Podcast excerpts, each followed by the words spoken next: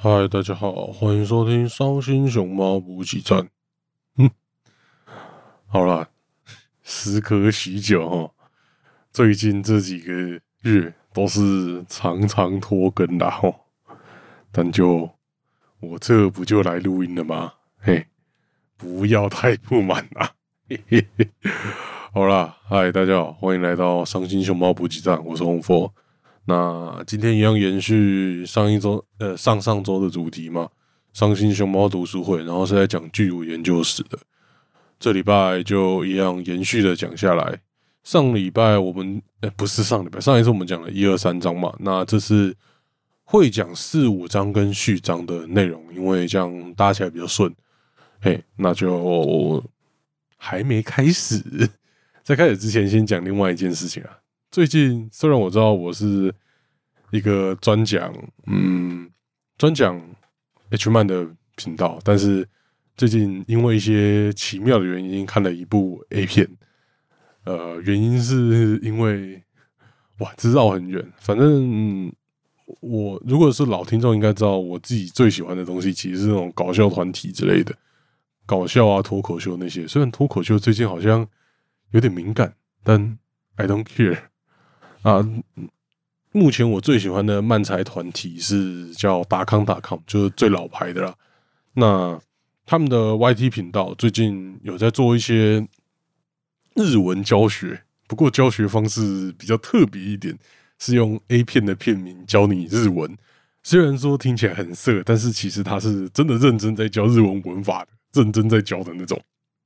那他们最新一集的教材是 BNST 零二六。那平常我都是我讲真的，平常我真的都是认真在学日文的，就是认真有吸收到东西。但这一集我就是嘿，来看看这部 A 片怎么样？好了，一查下来，哇靠，惊为天人呐！这部 A 片的女优是月乃露娜，那。月乃露娜本身是个平乳，跟我这个大内内控形象不太符合，但我必须说，他这部片我觉得拍的相当不错。就整部片，它就是其实没什么内容，就是没没什么剧情，他就是说，反正他们两个就是炮友，然后会出去约约会、吃吃饭、打打炮的这种炮友。那这整部片就给我一种那种很日常约会的那种色情感的感觉，让我觉得。有点代入感很强，然后整个整体看起来又很不错，然后又很日常的感觉。那让我觉得最这整部片最色一幕，甚至不是那种他们打炮啊那些之类，那些当然是直拳的色情，但是我觉得有些是那种拐弯抹角的色情，看起来有点更变态。就我觉得最色的一幕是露娜，月乃露娜这个女优。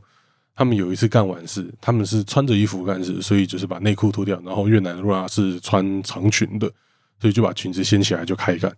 那那一幕就是越南露娜休干完之后抓卫生纸，然后去擦下体，就伸进长裙里面擦下体。擦完之后穿内裤，这整段剧情就会让我觉得，哦，这种很日常的色情感，这是让我受不了。让我觉得这部片真的很棒。我不知道那时候阿达是怎么选片的，但我只能说，阿达不愧是 A 片的老司机，嗯，不愧完全不愧对番号达的名号。这部片选的相当厉害，虽然不知道是不是他选的，但这部片真的厉害，真心推荐各位绅士，如果有兴趣的可以去看看。番号是 BNST 零二六，推荐。虽然是平乳啦，但我觉得还是相当不错。好了，那我们进正题。嗯，我们接续上个礼拜讲的东西。上个礼拜我们是讲到六零年代前半段嘛，那我们就从六零年代后半段开始继续讲了。六零年代后半段的巨乳史，要从一个名词 “boing” 讲起。“boing boing”，呃，“boing” 应该没讲错了。但 “boing” 这个词，如果是有在看 VTuber 的人，应该大概知道，因为。Vtuber 最近好像一直有在用这个词 “boing boing”，简单的给不知道的人讲解释一下，它就是在形容那个胸部大胸部短腰短腰的感觉。哎，对，它基本上就是短腰短腰的同义词，但是专指胸部啦。嘿，那这个词虽然最近在台湾因为 VTuber 红起来，虽然我更不知道它红起来，因为我个人相当的古怪，我不喜欢 VTuber。嘿，但其实这个词在日本在一九六七年就发明了，但其一九六七年就流行了，发明好像是更早之前的事情。那怎么流行起来？是一个深夜节目的主持人大桥巨泉，他骚扰自己的助理女主持人叫曹秋雪露，嗯，朝秋雪露，曹秋雪露啊，差不多了。就他骚扰他，就说：“哦，你的胸部薄一薄一点，你的胸部很大。”哎，就是类似这种的话骚扰他。那就因为这时候“薄音薄音”这个词在日本就开始流行起来了。嗯那这朝秋雪露这位女优，这位女主持人，相信各位绅士应该就会也会很好奇，她到底是个怎么样的人。我查过她的资料了啦，就算以现在标准来看，她的胸部也是真的偏大，真的蛮厉害的。而且她老年的时候也有上节目，然后那时候她上那种综艺节目，其实。她的胸部的大小还是蛮厉害的，就还是蛮大的。不过很可惜的是，我们的朝秋雪露小姐，朝秋雪露女士，在二零一八年的时候就已经过世了，好像就是她二零一八年就是八十几岁了。注意一下，我们现在讲六零年代的事情啊，那是那是二二战才刚打完没多久，可能还越战，越战都还没打吧，那个年代的事情，所以嗯。很久以前的上古时代的呃嗯女生，嗯，所以不要对她，不要再对她色色了。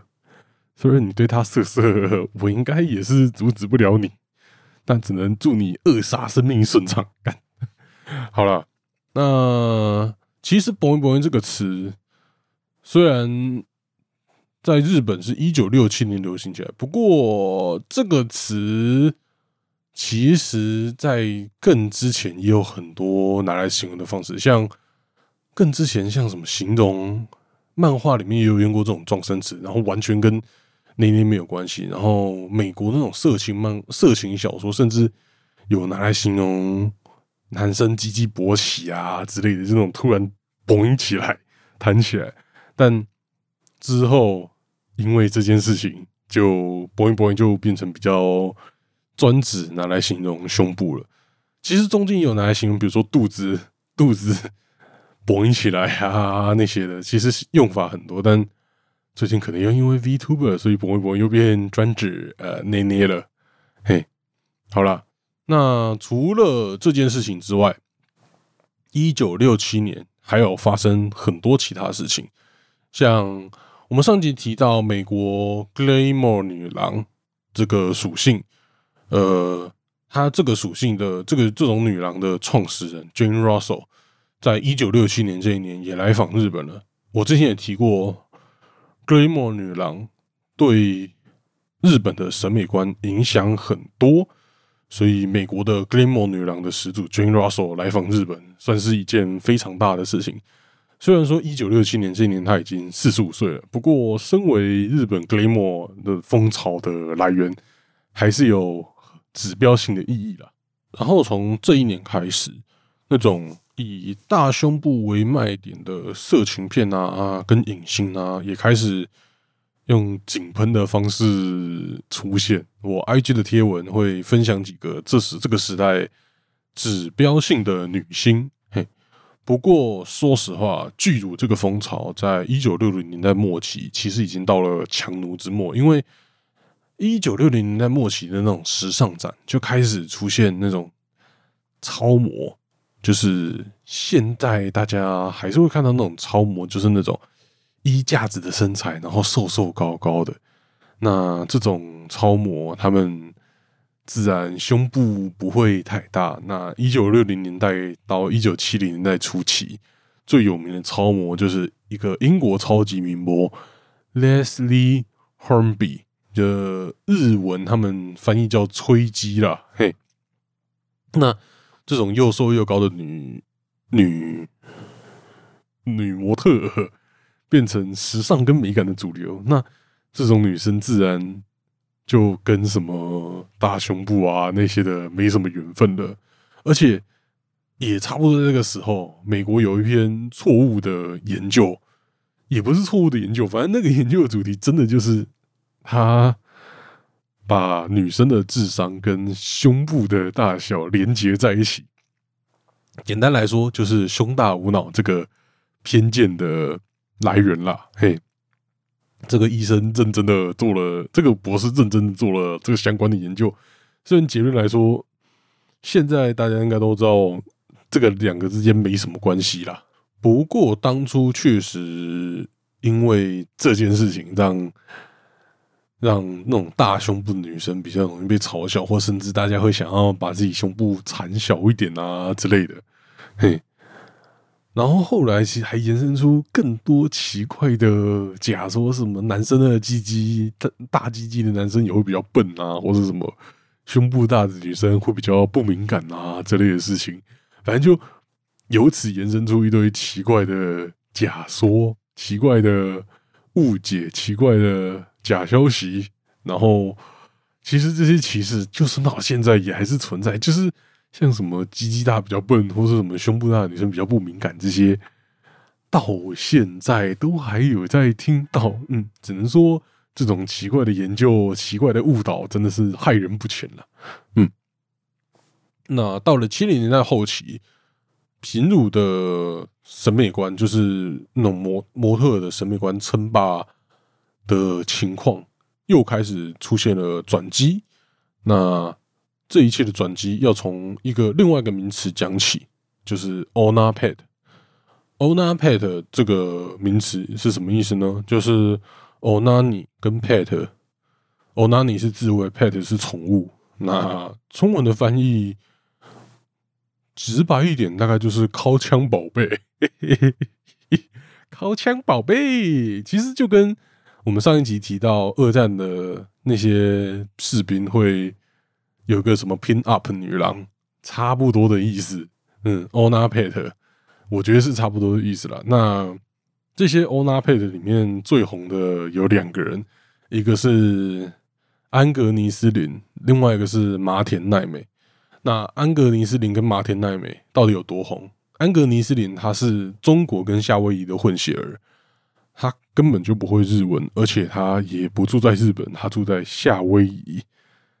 然后他红的作战期间，也根本没去过几次日本，好像总共只去了三次之类的。那他去日本到底多赚钱？到底有多红？他有一次去日本宣传，只去了九天，然后其实他什么都不会，他就只是拍照好看而已，他什么才艺都没有。那去这九天，他就赚了一千万日元。他真的就是那个。反正我很行的那个梗图赚烂了，赚烂了！妈的，他真的就是那个赚烂了，赚烂了的局限化，真是学凡去九天，然后就赚一千万。但也因为这种学钱方式，所以他之后就立刻就没有人气了。然后之后第三次还第四去日本，就完全没有人要找他，下场凄凉，可怜呐。那另外一个麻田奈美也是厉害，哈。整个人生中好像只拍了一部裸体写真，就是那种没有漏点的裸体写真，而且是他他那什么十八岁、二十几岁的时候拍的。那拍完结束之后回来，他就说：“我现在我去了国外度假之后，我觉得我变胖了，我变丑了，我不想再拍裸体写真了，然后就再也不拍了。不过光靠他拍的那个裸体写真，苹果 New 的。”这这个影像就很有名，他是用一颗苹果挡住自己的下体，然后好像是用手挡住胸部，嗯，就就就光这样，这张图就已经让整个日本大暴动了，完全就靠这个写真集就让他红透半边天。那七零年代后半，另外一件大事就是第一本日本第一本巨乳专门杂志。Bachelor，敢不会念？我查一下，日本的巨乳专门杂志《Bachelor》那个的诞生，《Bachelor》这本杂志一开始它是比较综艺性质的，不过到第四期发现苗头不对，这本杂志就直接变成那种外国裸体模特的杂志了。嗯，但这本杂志虽然变外国裸体模特，但是它没有那么早就变成巨乳的专门杂志了。这本杂志真的变成巨乳专门杂志，是在第三代总编辑的带领之下转型的。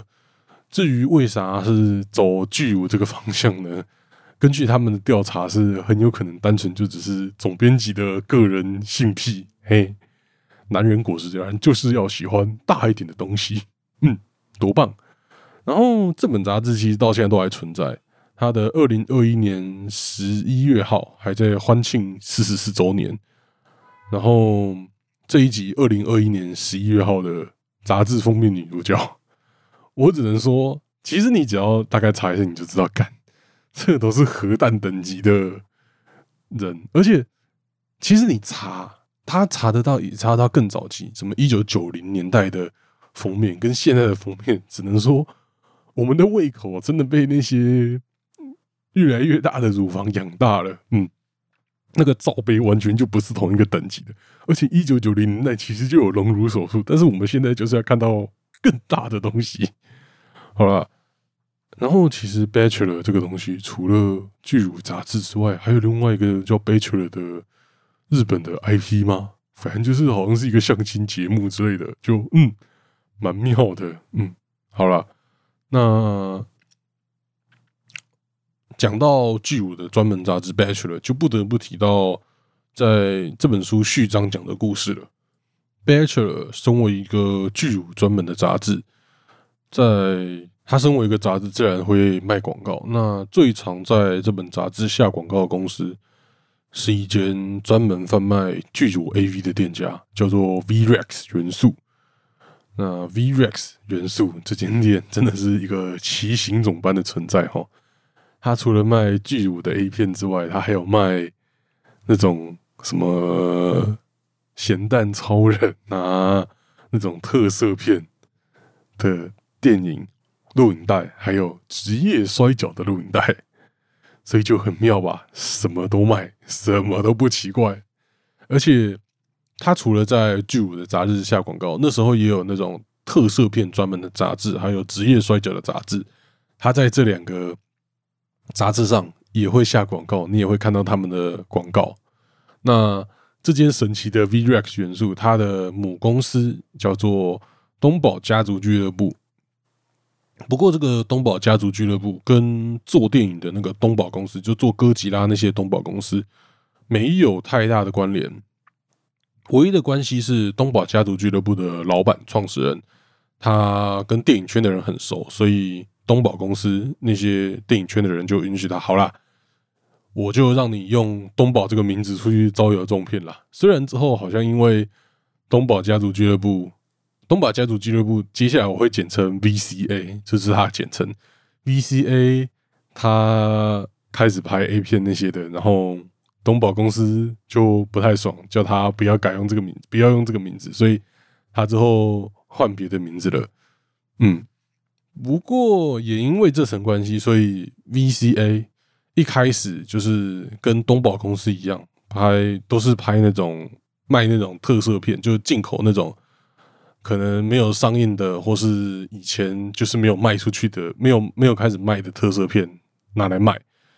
那之后，VCA 就开始把那种，也开始把外国的那种巨无色情片，就是基本上都是有一个导演叫罗素梅野的，他那时候就是拍一堆巨乳的软蕊的色情片，就是 softcore，没有露阴毛，然后没有露下体。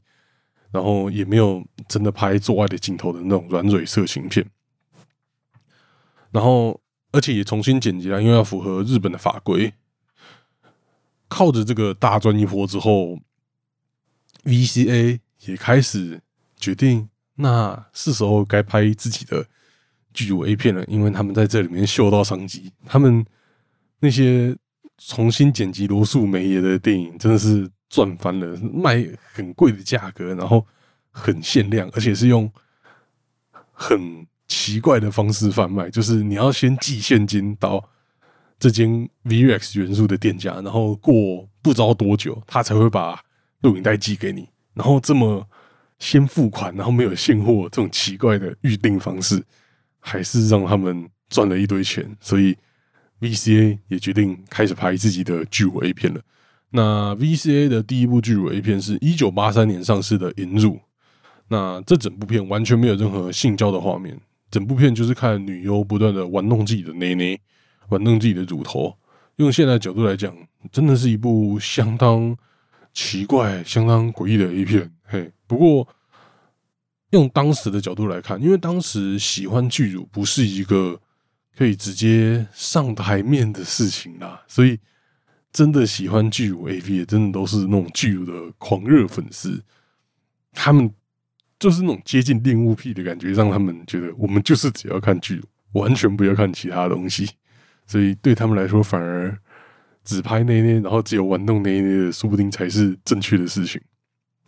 嗯，那这部片引乳到底有多赚？就他们光靠邮购，就是我前面讲的，先寄现金带来，然后不知道多久之后才会寄回去，光靠这个部分就已经卖了一千部 A 片，真的是靠那那发大财。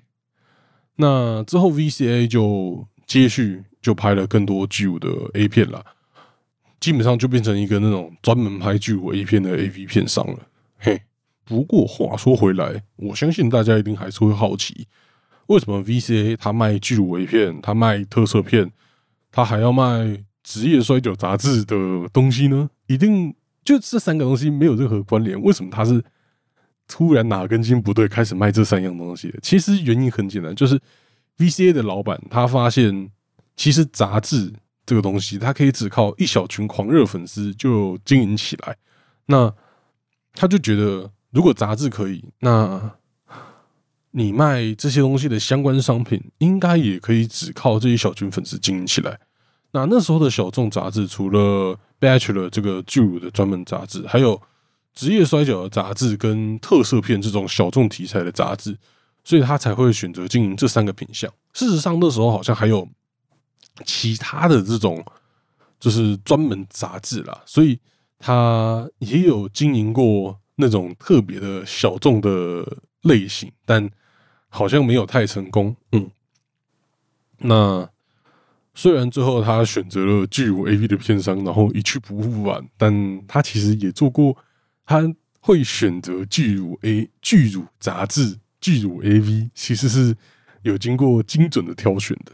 那 VCA 整个八零九零年代就就几乎都是靠这种寄现金贷，然后邮购 AV 的方式经营，然后还有自己拍 A 片这种一条龙的方式经营的。不过到九零年代，录影带出租就是什么百事达，不知道大家还是不知道百事达是什么？给年纪比较小或是不知道的听众讲一下，百事达就是。没有网络之前的 Netflix，那那时候的 Netflix Netflix 要怎么处理呢？就是你进到一间店里面，那里面店有放很多录影带、很多光碟，你挑好片之后付钱，然后付一定的钱，然后租回去，租个七天，就是这样。那七天之后，你就要把那那些录影带投进，他们会有个箱子，归还的箱子，哎，就是图书馆的概念，但是是要付钱的图书馆，嗯。蛮奇妙的，嘿！现在来想，真的是不可思议的经营模式。但是以前没有网络，真的就是要这样经营。那录影带出租是九零年代开始盛行的嘛？呃，那时候其实也有 A V 的相关的录影带出租，不过 V C A 没有跟上这波风潮，他没有搞这些东西，然后就直接亏成狗了，亏到快倒闭了。虽然他还是多苟延残喘了几年了。不过到二零零六年的时候就正式倒闭了，但就算 VCA 倒闭了，巨乳 AV 这个题材还是后继有人啦。其实还是，就算到现在还是有很多巨乳 AV 的专门片商，如果你去查查看，还是查得到了。但现在真的是大巨乳时代，看这个词听起来超奇怪。反正现在就是大家都在看巨乳了。其实不管大片商、小片商。几乎都有巨乳的女优啦，甚至有主打的女星。那顺便再讲一件事情，就是 VCA 这间公司，大家一定应该应该会好奇，那引乳到底是在讲什么？所以为了帮大家解惑，我上网查过了，真的是很针对乳房的东西，但这些东西呃完全就直接漏点了，所以我不能丢到 IG 贴文之类的上面，所以请自己。我会丢关键字在叙述栏，请自己去搜寻。嘿，那虽然吹捧了 VCA 这么久，不过要讲一件很重要的事情了。其实 VCA 也不是第一个做巨乳 AV 的人，真正第一个巨做巨乳 AV 的是一九八二年的一部 A 片，叫做《惠子》。应该说第一个跟有扯到乳房这件事情，扯到乳房大小这件事情的。是一九八二年的惠子胸围九十桃色乳头，那这部片的经销商，大家猜猜看是谁？就是 VCA 啦。对，其实 VCA 除了经营外国的东西，也有经营自己本国的巨乳 AV 的代理。那他看到这个第一部巨乳 AV 这么红，然后大家买爆了。所以他自己当然也想要分一杯羹，所以也就跳进来拍巨乳 AV 的。那其实第五章后面还有提到很多其他东西，像什么低 cup 的来源啊那些。不过呢，我他妈真的是没兴趣，所以就嗯，我省略了其实不少内容哦。这是第四、第五章还有序章，资讯量太庞大，所以我省略了不少内容。如果有兴趣的人，请。自己去看看他的，就是自己去买书来看啦。嘿，对，好啦，我是红佛啊，这里是伤心熊猫读书会。这礼拜拖更了，嗯，但我还是更新了，好不好？好啦，感谢各位今天的收看，我们今天的收听，我们哎，说不定下礼拜也会拖更哎。对，下礼拜是真的有可能会拖更哦。先讲，真的有可能会拖更。好啦，就这样了，拜拜。